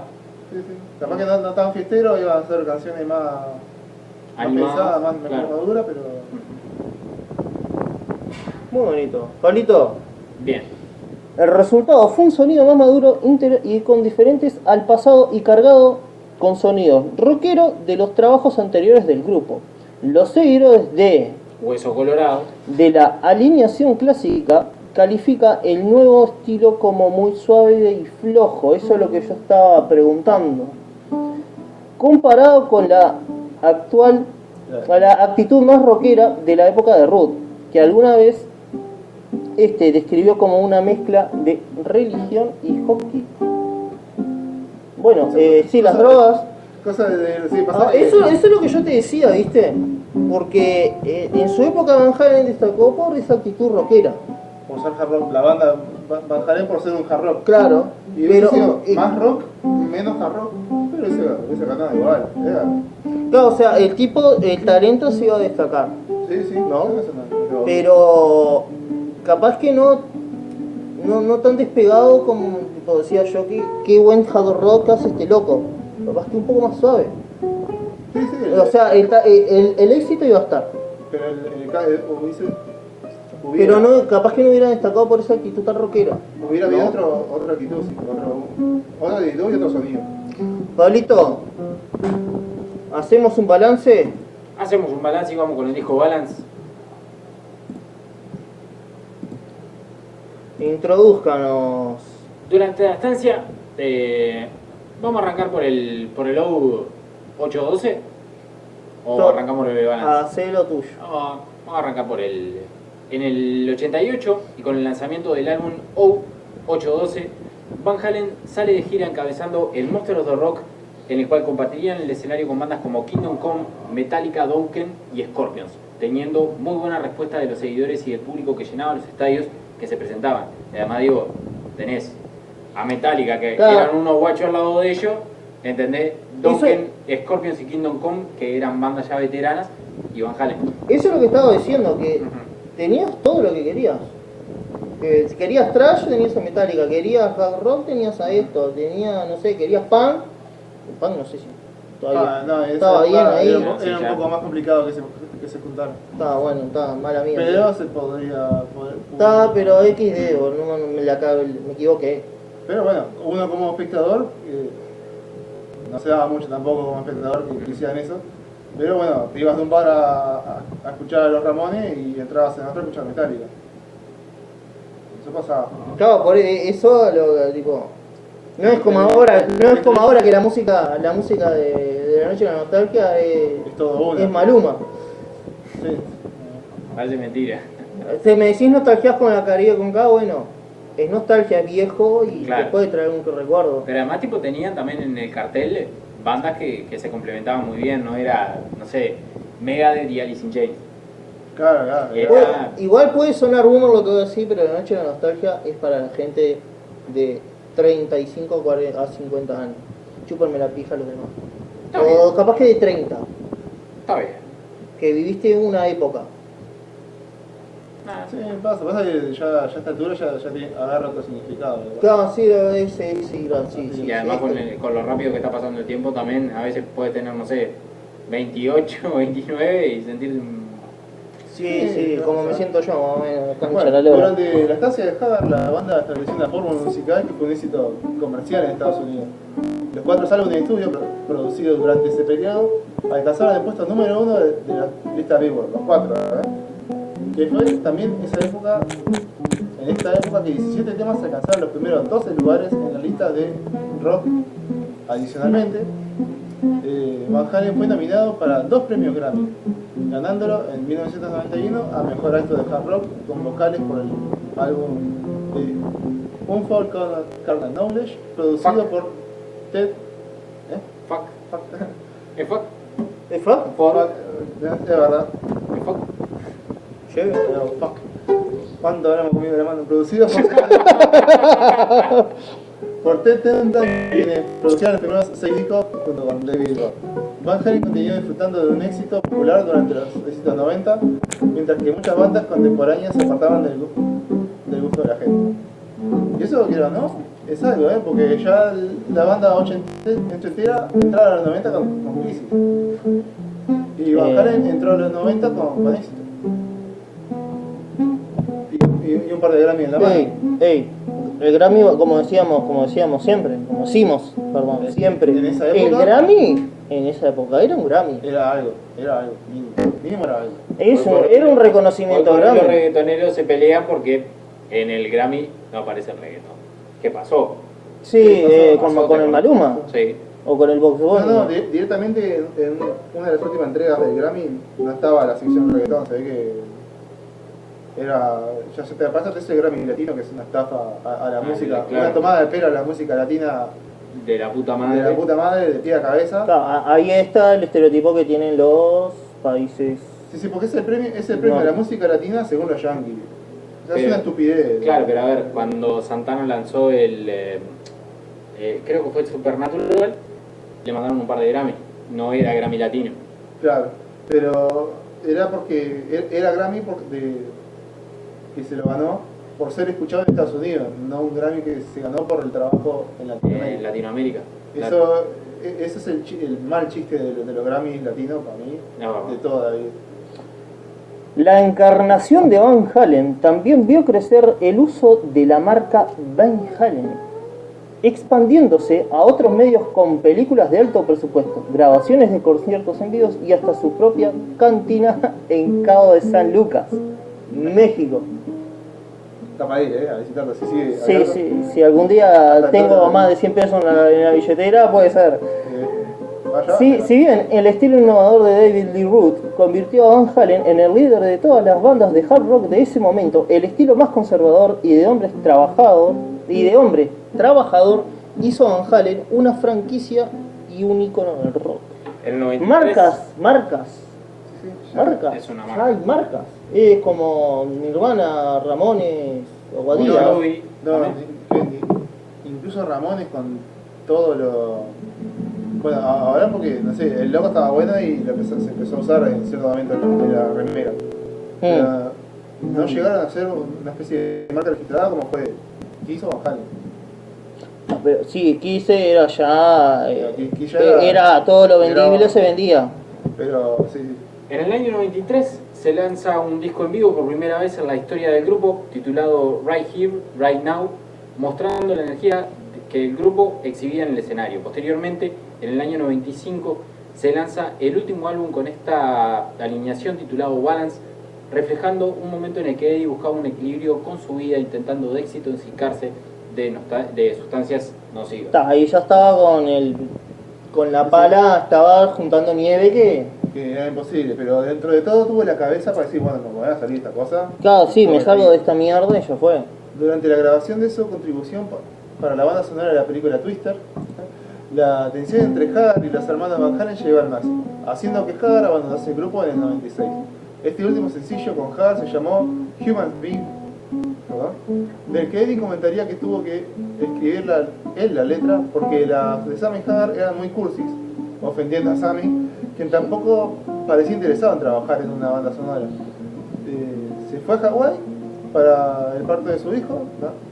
No, se puede jugar, que resultó muy complicado porque venía del revés y hubo que hacer cesárea. Mientras tanto, Eddie y Alice Van Halen grababan la otra cara del álbum, Respect the Wine, que no contando con, con Hagar quedó como un tema instrumental. Ahora, está bueno a veces tener este tipo de informaciones, pero que de menos lo que debe comer la cabeza al, al músico, artista en general, que está dispuesto a que ya saben cómo van a hacer tu hijo. Si nació de cesárea al revés, con un lunar en la espalda, ¿no? Eh, no, que está, es el precio de la fama, ¿no? Pero bueno. La banda también eh, trabajaba en un recopilatorio que llevó a conflictos entre Harry y Ray Daniels, que sustituía a Ed Leffer como manager y era cuñado de, de, de Alex Van Aunque había sido Leffer quien había renovado el contrato con Warner Bros. y añadió la opción de hacer recopilatorios durante, años. A Harley invocaban las posibles comparaciones al reunir su trabajo con el de rock. Claro, iba Sí. a estar las las dos épocas juntas. En un mismo álbum tan temprano y rehusaba hacer otro recopilatorio antes de sacar un nuevo álbum. No se le puede juzgar. Pero la Pasa pasa- poco, lo que pasa es que los recopilatorios y los greatest salvan bandas, ¿no? Sí. En esa época Sí, sí, era sí. otra cosa. Salvan bandas. Pero Eddie y Alex estaban del lado de- del manager. A Hagar declaró que había sido despedido y Eddie en cambio afirmó que Hagar había renunciado. Ahí, ahí ya empezamos con el síndrome de Rose. Sí, sí. Cabe destacar que igual las encuestas de discos editados en el año 95, el Balance entra ahí adentro, han elegido a Balance como el mejor álbum de rock del año y a Eddie como Best Power Player o Best Rock Player. En el caso de la guitarra, ¿no? Digo. Un dato no menor. No te menor. Y de- desmintiendo el mito de, de que en los, en los 90 no había rock and roll. ¿Qué onda? Mm. Más el Balance No, eh, tiene pero- alguna- algunas cucharadas, algunas, algunas canciones, no tanto de repente como en años anteriores, no Eh, es fea la comparación, pero tiene lindas canciones, es un buen disco. No sé, no sé. Eh, La gente de esa época cambiaba la cabeza un poco más, más lento. Entonces, eh, era. lo- Sí, todavía, digo, por así el, el que vivió los 80 los iba a extrañar. Eso siempre. Sí. Pasa que vos fue demasiado intenso. Musical, musical y cultural y todo. eh, Fue muy intenso los 80. Sí, Sí, es verdad. Ya en los 90. Ya los 90 ya se iba moldando. ujú. Pero los 80 tipo iba sufriendo cambios eh, Eh, de claro. rock, hard, eh, yo qué sé, venías del punk, del, del Sí. grunge. Sí. Por estos Del lados. grunge, grunge, eh, o como no, por estos lados no pegaba tanto. Pero eh, para lo que es Estados Unidos, eh, Gran Bretaña y todo, los 90 marcó el- un poco el final de la guerra y Sí. el final de la gran tensión de la Guerra Fría Sí. Mm, y pasó de haber muy- una reducción en el personal militar al menos en Estados Unidos y la población un poquito más tranquila y ya Vivías También- con otra esperanza también. con otra esperanza y era más común encontrarse con el veterano de guerra estadounidense que era el típico alcohólico destruido que quería algo de paz, no quería el relajo de los 80 Claro. quería un poco de paz, ir más tranquilo, ir con la cabeza más baja Y además yo creo que también en los 80 había, bueno, se largaron discos a troche y moche y no podés negar que era alta la, la ¿cómo se dice?, la calidad de los discos. Es decir, te puede gustar o no te puede gustar. Capaz que me puedes decir, no me gusta Bon Jovi, pero me gusta Van Halen, ¿no? O no me gusta Aerosmith, pero, eh, no sé, me gusta el Scorpion. último di- eh, Scorpion, por decirte un ejemplo pero no podés negar que, que la vara estaba alta y que había música de calidad, ¿viste? Ya después de los 90 es verdad, se entró a diversificar un poco más la cosa y eso. No quiero decir que haya discos malos en los, en los 90, pero ha- había una calidad muy grande en cuanto a la sonoridad, a la composición y bueno, el- los números por una cosa que, que afectó a los, lo- los 90, Ujú. eh, bajando la calidad de la música, eh, fue Fue la crisis petróleo. No, fue Ah. un poco, que se- era la época que empezó eh, el, el rap y la electrónica a tomar eh, posesión de lo que era la, la tele, que era Claro. la, la- la tele, lo que eran los medios. Ajá. No, el- no, no es que, que el- el- tanto el rap o la electrónica sean malos, el tema es que los empezaron a explotar mal. Y tenías eh, a- algo que hasta el día de hoy es una aberración, que es el rap de blanco, Claro. que el rap de blanco.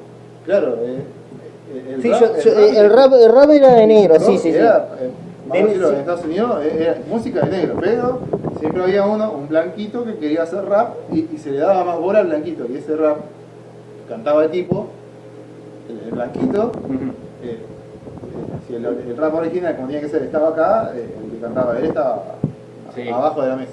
Más o menos. Era, cambiaba la calidad, o sea, mientras uno te cantaba sobre cosas de la vida y de la calle, y el otro te cantaba al amor y la rosita, como siempre. Anda a cagar, ¿eso es el rap de Blanco? Es- a, eso le a eso vamos a decir el rap blanco, y también entra a pasar, capaz que no tan al principio de los 90, pero se entran a ver un proyecto de boy bands. Es verdad. Entran a pasar eso, y eso empieza a bombardear la, las radios. Todo como los Backstreet Boys y Las Spice Girls. NSYNC, todo sí, eso. sí, que queda, ¿no? Todavía eso eran. Bueno, para nosotros era rico, pero para que vivía la época se podía. No, no, se quería cortar un huevo, claramente. Claro. Cinco años de silencio y lo reunió con Sammy Hagar. Pablito.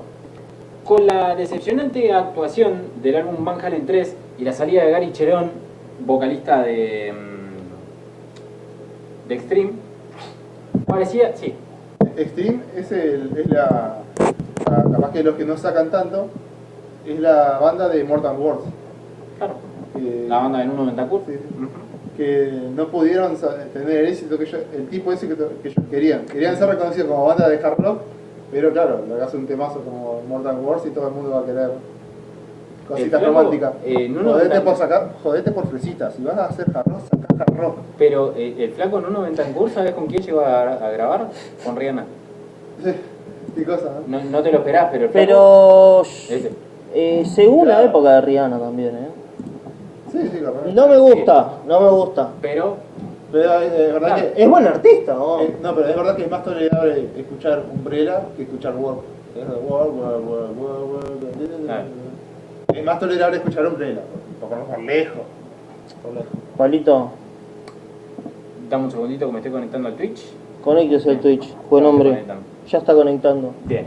Lea. Parecía que Van Halen, eh, a partir de la salida de Gary Cherón, se encaminaba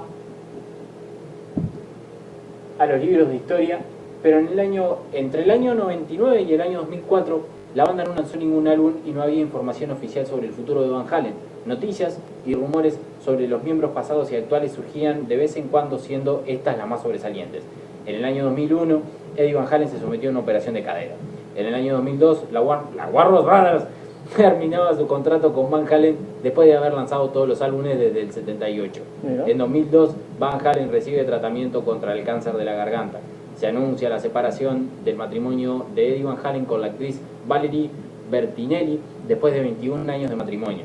En el año 2004, David Lee Roth entabla una demanda en contra de Van Halen, sus representantes y la compañía de discos por no ser partícipe de las renegociaciones de regalías en el año 96. Eddie y Alex continúan trabajando componiendo canciones para nuevos álbumes. Michael Anthony tiene varios proyectos de mercadotecnia de productos y está involucrado con el show anual de la industria de la música de NAM. El NAM es una es lo que vendría a ser vo- voy a usar este ejemplo para que se entienda. Sí. La Expo Prado, pero de los músicos.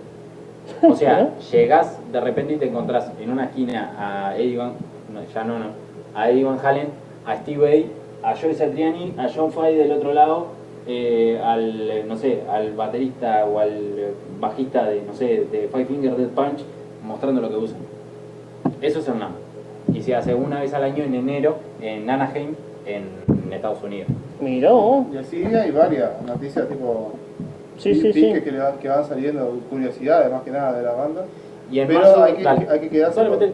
hay que quedarse con el tema de la operación de, de garganta de. Sí. Que no fue importante. muy Ese te- tema clave, Importante. ahí es donde empieza a, batallar Eddie con, con el tema de la garganta. En marzo de 2004, Van Halen anuncia el lanzamiento de un nuevo álbum de éxitos y una gira solamente dentro de los Estados Unidos con Sammy Hagar. Warner Brothers lanza el álbum Best of Both Worlds, es decir, Lo mejor de contiene, los mundos. Claro, eh, la parte de David Lee Roth y la otra parte de Sammy Hagar. Co- eh, mm, conteniendo tres temas nuevos con Hagar, It's About Time, Up of Breakfast y Lightning to See. Este álbum de éxitos incluye únicamente temas de la época de David Lee Roth y Sammy Hagar, excluyendo totalmente la época con Gary Cherón. El público reacciona bien a esta nueva gira, pero una vez más los fans y el público no saben sobre el futuro de Van Halen. Desde el término de la gira, en noviembre del 2004, la banda vuelve a sumirse en un silencio total. Muchos fans mantienen la esperanza de que David Lee Roth regrese a la banda para una última gira de despedida. Eh, Eh, y... Eso sí fue complicado, porque eh, como se ve de- después de que David Roth y todo, ¿cómo es? Hizo denuncia y todo para sacar la regalía, es un tipo complicado.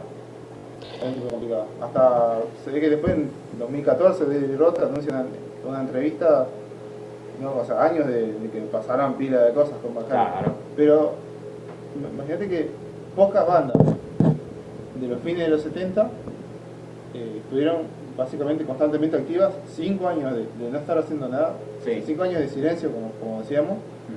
Para una banda de fines de los 70 es muy poco eh, comparado con todos los, los demás.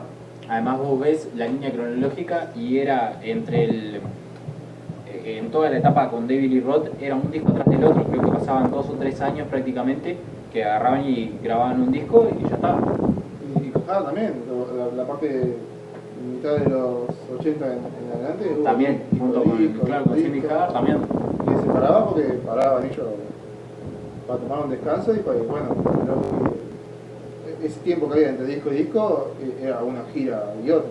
Y además convengamos que también en un momento, eh, el mismo como se dice, Eddie llegó a laburar en el proyecto solista que tuvo Brian May de Queen, el Starfleet Project, y los flacos de repente, eh, yo tengo un- una entrevista que el, el tipo cuenta cómo se sentaban en la habitación de hotel, guitarra con guitarra, amplificador tipo a tubos de los chiquitos de 10 watts, y vos, Brian, ¿qué tenés? Yo tengo esto, ¿qué te parece? Iban, llameaban adentro de la habitación de hotel, se iban de gira y cuando volvían, que tenían todo grabado en cassette, lo volvían a escuchar y se ponían a trabajar en el estudio. Ni Bueno, intervención todavía, ¿no? En el 2014 es que se, ya se empezaron ahí a, ¿Fricciones? a, ay, A reintegrarse. a reintegrarse un poco con David y Roth y lograron hacer el. perdón, eh, en Navidad- no, perdón. En 2014, David Lee Roth anuncia en una entrevista radial que Van Halen prepara un nuevo material para lanzarse a eso del 2015, junto con una nueva gira mundial. En 2015 se sale al mercado el álbum en vivo titulado Tokyo Dome eh, Live in Concert, que recoge una presentación en directo de las giras de soporte de A Different Kind of Tour. Eh, yendo un poquito para atrás, en 2012, eh, una gira por Japón, que capaz que era lo que se planeaba hacer en, en esa época, pero un poquito antes, eh, Eddie Van tiene que cortar, porque se somete a una cirugía de emergencia por un grave ataque de de diverticulitis. Mamma mía. Y Creo que fue la... cuando le cortaron la lengua. Sí. ¿Cómo, Ya- cómo, cómo? ya O sea, sí, el- o sea, el, el tema del, del cáncer le, le iba tomando todos los, los otros órganos. Lo que era la garganta, boca, Yo- La lengua. Creo que como una tercera parte de la lengua. Yo con la lengua más chica. Ah, pero igual podía. Podía hablar, pero claro, claro. se trataba una diferencia de... Ese lo podía hacer. Claro, claro. De lo mismo que vos hables era- ronco que hables común. Hay una diferencia. era algo que por el hombre estaba rayando fuerte. Y bueno, más o menos como pasa mucho, porque no hay nada más rockero que morirse. El 26 de septiembre, primero fallece uno de sus miembros fundadores, que es Mark Stone, que no pudo superar el cáncer de páncreas. Y 10 días después, recientemente, lamentablemente, pasa sus 65 años, dentro de todo joven, eh, muere Eddie Van Halen. Yo cuando me enteré fue tipo, so- son de esas personas que, que, que no, que no pensás que de repente que se pueden morir. Y al primero que le escribí fue a vos. Sí. Tipo, vi la noticia, agarré y dije, Seba, falleció Van Halen. Sí, sí, de cara. Porque 65 años no era Sí, no es viejo. viejo. No. eh. Se puede decir que es un adulto mayor, pero viejo, así como Yo no, sé lo que debe haber sentido la generación de, de 40 o de 50 cuando eh, se enteró Murió de que- cáncer de cuello, por ¿Cómo las se dice que, que, que Jimi Hendrix falleció? Pero a mí me dijeron tipo, Van Halen falleció y fue, Van Halen falleció. No sé, capaz que no me tocó tanto cuando falleció Dio, cuando falleció Gary Moore, por decirte un ejemplo. Sí, sí, eh, Pero como- fue tipo, falleció Van Halen. Pasa que No, era, era el dios de la guitarra, es como que se, se, se murió un dios. Sí. porque Era algo imposible. Es lo mismo que se muera Ozzy. No, pa, eso. Vas a decir, Pasa que O- Ozzy produce otro, otro sentimiento.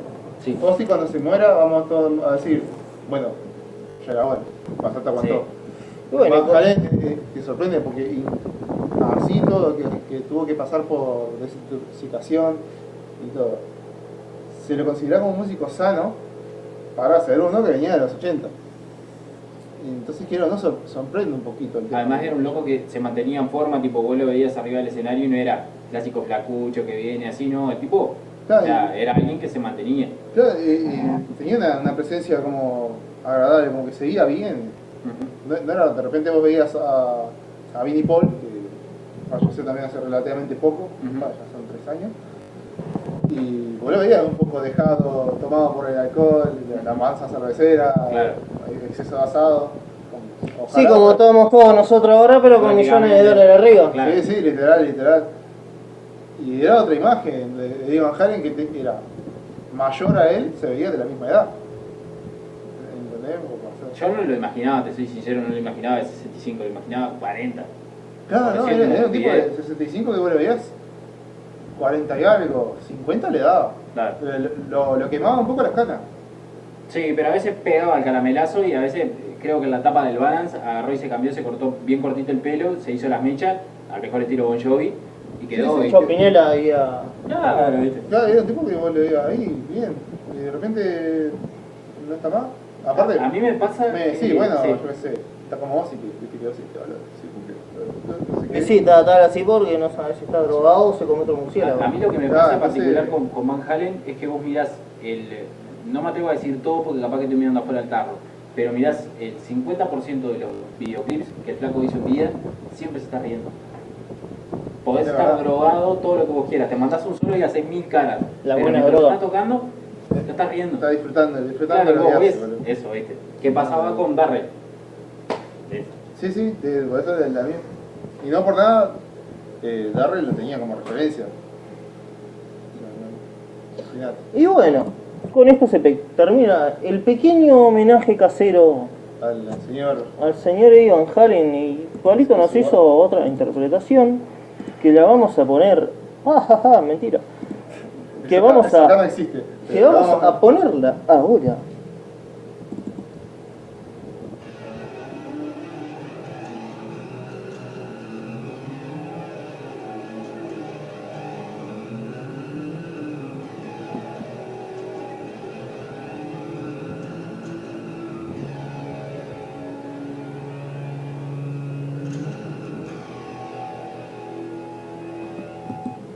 Ese riff fue inspirado, o sea, no, no es ninguna canción de Van Halen, pero fue eh, cuando, cuando yo lo compuse, me, puse a pensar en la cabeza, ¿qué haría Eddie Van Halen?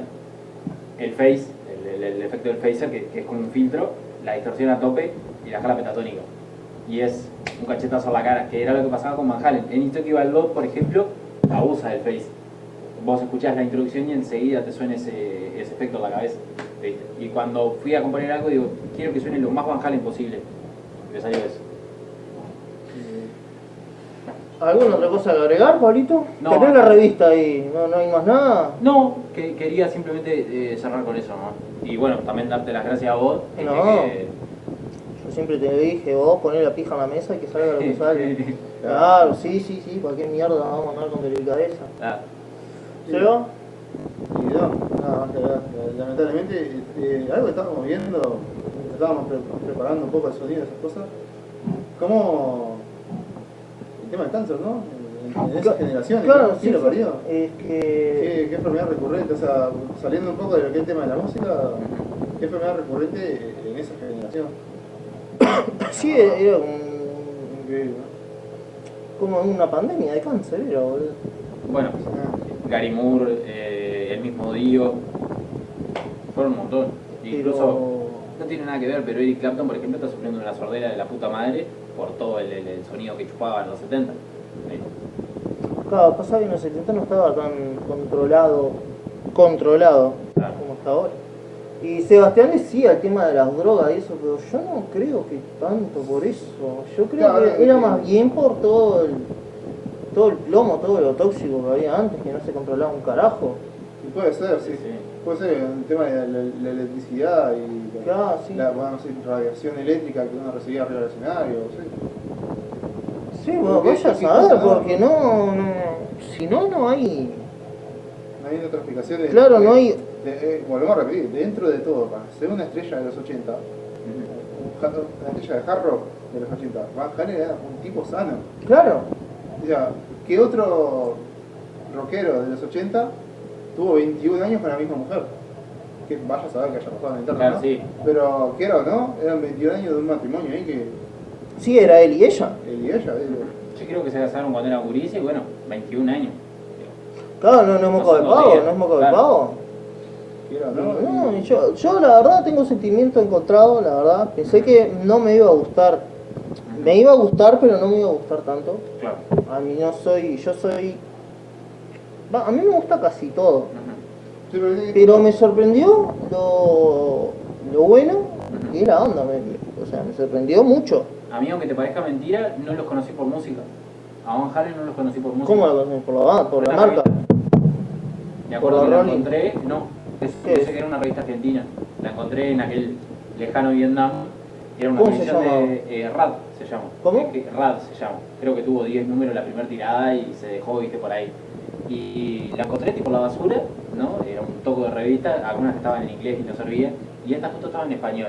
Y en la contraportada, guacho pajero, esto lo, pu- lo puedo mostrar, no sé si se va a ver en la cámara. A ver, déjame ver. No, para, para, porque capaz que está- no... Para que no, Déjame no, ver. no tapa, aguanta el pichi. Estaba Pará, esto. pará, pará, pará, no muestres, no No, muestres. no, claro, sí. Estaba esto. Ah, ¿Qué vas a hacer? Te la llevas para casa. Y sí, obvio, para, Agarro. para ponerle pegamento para que no se Por supuesto. Claro, sí, sí. Y entonces en eso aparece, ¿no? Van Halen. En la puta vida los había escuchado. Y empiezo a leer toda la crónica, que la leí mil veces, y un día agarré y me compré el, eh, el primer grande hits que encontré en la, en la feria. Venían todas las canciones de la época con David Lee Roth y con Sammy Hagar, que está, me, me encantó. Sí. ¿Qué lo parió? ¿Alguna? No, no sé. Bueno, Yo, yo como, como mencionamos al principio, eh, lo descubrí por el tema del dibujito de Dexter, boludo. El, el rubio ese. Sí, el rubio, El, el- de la guitarra. ¿El de la guitarra? Sí, lo, lo amigo. Van Halen, No sé por qué ese Van Halen y yo me, me sonaba de otro lado, porque claro, poner que en casa más o menos se escuchaba, se llegaba a escuchar. Y cuando fui, fui a investigar, gracias a la internet, si no fuera por la internet, A mí, ayer, yo el primer tema que escuché fue Jump y no me gustó. No sé, no, no, me, no me atrae el tema. Ya. Pero por el uso de los sintes, por algo No particular. tengo idea, pero no me gusta, no sé, lo, lo escucho como muy... A lo que venía siendo el primero, el primer disco, lo escucho como suavecito. Sí, es verdad. Sí, comparado con otras canciones, es verdad. Y es bastante suavecita. No es, no es como el uso de sintetizadores que le daba... Ay, se me fue de vuelta. Van Halen. No, Era ahí el que tocaba los sintes. no, la banda, la banda es... eh, Deep Purple. Deep Purple. No, no es el mismo uso. tenía otro aire, eso es verdad. No, claro, yo... Que no, Deep Purple. Era rock, era rock, era rock, era rock. Rockeaban los tipos, rockeaban con Pero sintetizador, detrás- eh, ponían un triángulo y rockeaban con el triángulo, boludo. Te mandaban un solo de triángulo y... Pero hay que pensar que dentro de todo es, norm- es normal que a uno no le guste la música de hace 15 años antes de que uno naciera. Estamos, o sea, estamos básicamente uno agarra un disco de Van Halen, Ah, sí, ahí, ahí tenemos un infiltrado. el que, que se dice una mosca que bueno, un poco más grande que una mosca. Sí, podría, eh, no sé, es una pobreza, digo, un infiltrado. Y, ¿cómo? Agarras un disco, vamos a decir,